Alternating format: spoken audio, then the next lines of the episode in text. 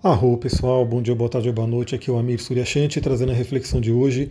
Vamos falar sobre a lua cheia em Câncer. Ela entrou nesse signo ontem, por volta das 19 horas, e vai fazer muitos aspectos. Então preparem as emoções, porque a lua cheia já traz emocional à tona, lua em Câncer mais ainda, porque Câncer é um signo de água que lida com o emocional. E esse monte de aspectos vai mexer com muita coisa. Teremos aspectos desafiadores e aspectos fluentes, inclusive um grande trígono de cura né, um grande trígono do elemento água, né, para curar as emoções, e envolvendo o escorpião, né, o Sol em escorpião e Netuno em peixes. E o nosso mundo precisa muito de cura, né? precisa muito. A gente tem que todo mundo é, mentalizar, trabalhar internamente para poder trazer essa cura para o mundo.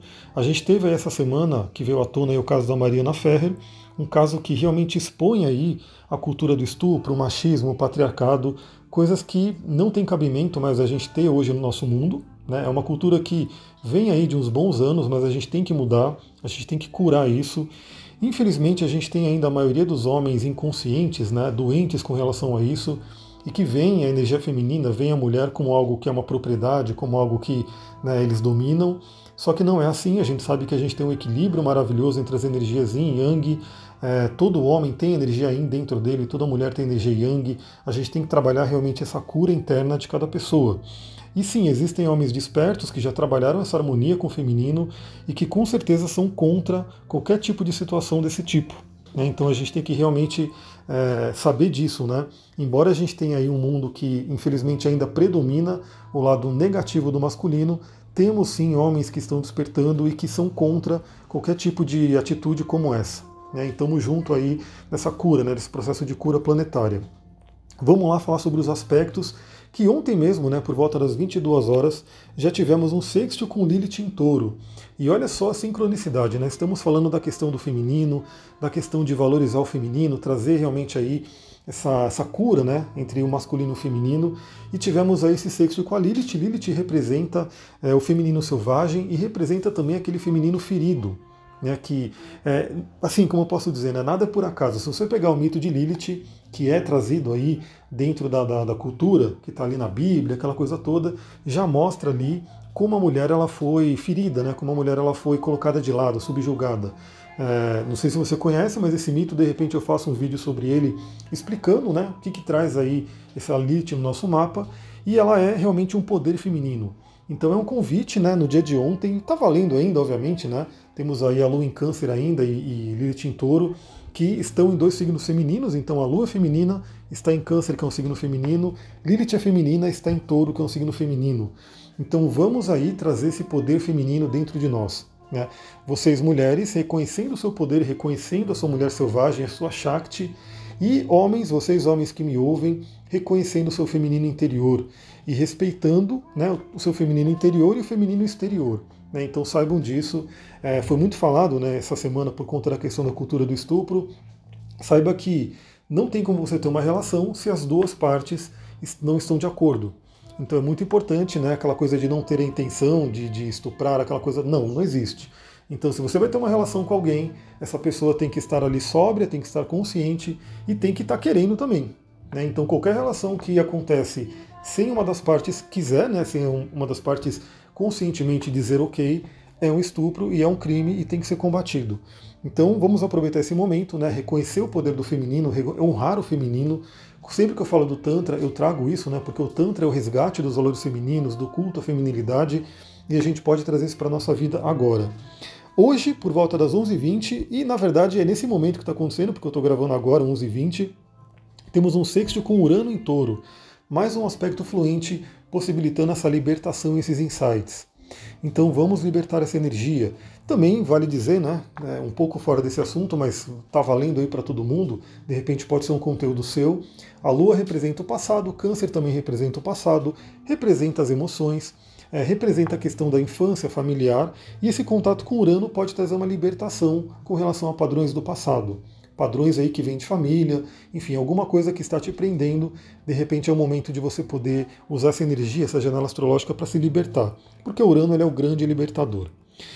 Teremos também aí o que a quadratura com Quiron em Ares, né, que foi aí logo de manhã, foi mais ou menos umas 5 e 15 da manhã, que também traz essa questão de cura, né? essa tensão de curar. Justamente essa questão, Ares, um signo muito masculino, É, câncer é um signo muito feminino e essa possibilidade, essa tensão, esse atrito que existe entre essas polaridades que é simplesmente um reflexo do que acontece dentro de cada um. Né? Então eu sempre falo que se cada pessoa, cada ser humano é, harmonizar o yin e o yang dentro de si, harmonizar o masculino e o feminino, o sol e a lua, eu sempre ensino né, nos meus cursos e atendimentos um respiratório, né, um pranayama chamado Nadishodana, que é um respiratório do Tantra, que é para harmonizar essas energias do Yin do Yang. Então vamos buscar harmonizar essa energia interiormente. Também o contato com Kiron, com certeza a gente tem essa coisa de cada um, né? Como eu falei, algum conteúdo, alguma ferida sua que você pode, de repente, ela pode vir à tona e você pode ter a oportunidade de olhar para ela e curá-la. Teremos aí agora 15 e 23, no dia de hoje, é, uma quadratura com Vênus em Libra. Então, mais uma tensão e principalmente envolvendo relacionamentos, envolvendo valores. Então, é um bom momento para a gente também rever valores. Aí eu convido todos os homens que me seguem, né, que me ouvem aqui, que vocês também revejam essa questão dos valores com relação ao feminino. Né? Aprendam a honrar, aprendam realmente a respeitar o feminino, porque todos nós viemos do grande portal que é Ioni, né, que é o portal da vida. Então, pensem nisso, né? Caso alguém tenha. Eu espero que todo mundo que me ouça aqui já tenha uma outra visão sobre o mundo, já seja mais. Né, tenha essa harmonia. Mas caso alguém de repente ainda tenha algum pensamento retrógrado, é um momento muito bom para você olhar para isso, trazer à tona e curar.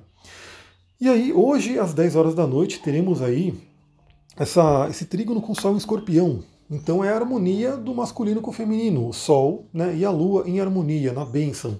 Então durma, né? Aproveita hoje, né? Que vai ser por volta das 10 horas. Durma com essa coisa, né? De harmonizar o masculino e o feminino dentro de si. Né? Então é uma coisa muito bacana. Novamente, para quem está procurando um relacionamento aí, para quem quer relacionamento, é um momento muito bom para você visualizar, mentalizar o relacionamento. Para quem já conhece cristais, né? Eu sei que tem muita gente que me ouve aqui que passou pelo curso de cristais. Você pode pegar cristais que falam sobre relacionamento, fazer uma oração, fazer uma meditação, um ritual, alguma coisa para poder trazer esse relacionamento para sua vida. É, teremos aí na madrugada uma quadratura com Marte em Ares, né, já entrando no dia de amanhã. Ou seja, talvez seja mais uma madrugada um pouquinho complicada para dormir. Eu não sei vocês, eu tenho conversado com algumas pessoas e muitas estão relatando realmente uma certa dificuldade de dormir né, nas últimas madrugadas. Eu mesmo tenho ficado meio que semi-acordado né, nessas madrugadas. É, é complicado porque a gente não descansa bem, né? Mas enfim, são conteúdos que vão vindo aí para a gente trabalhando.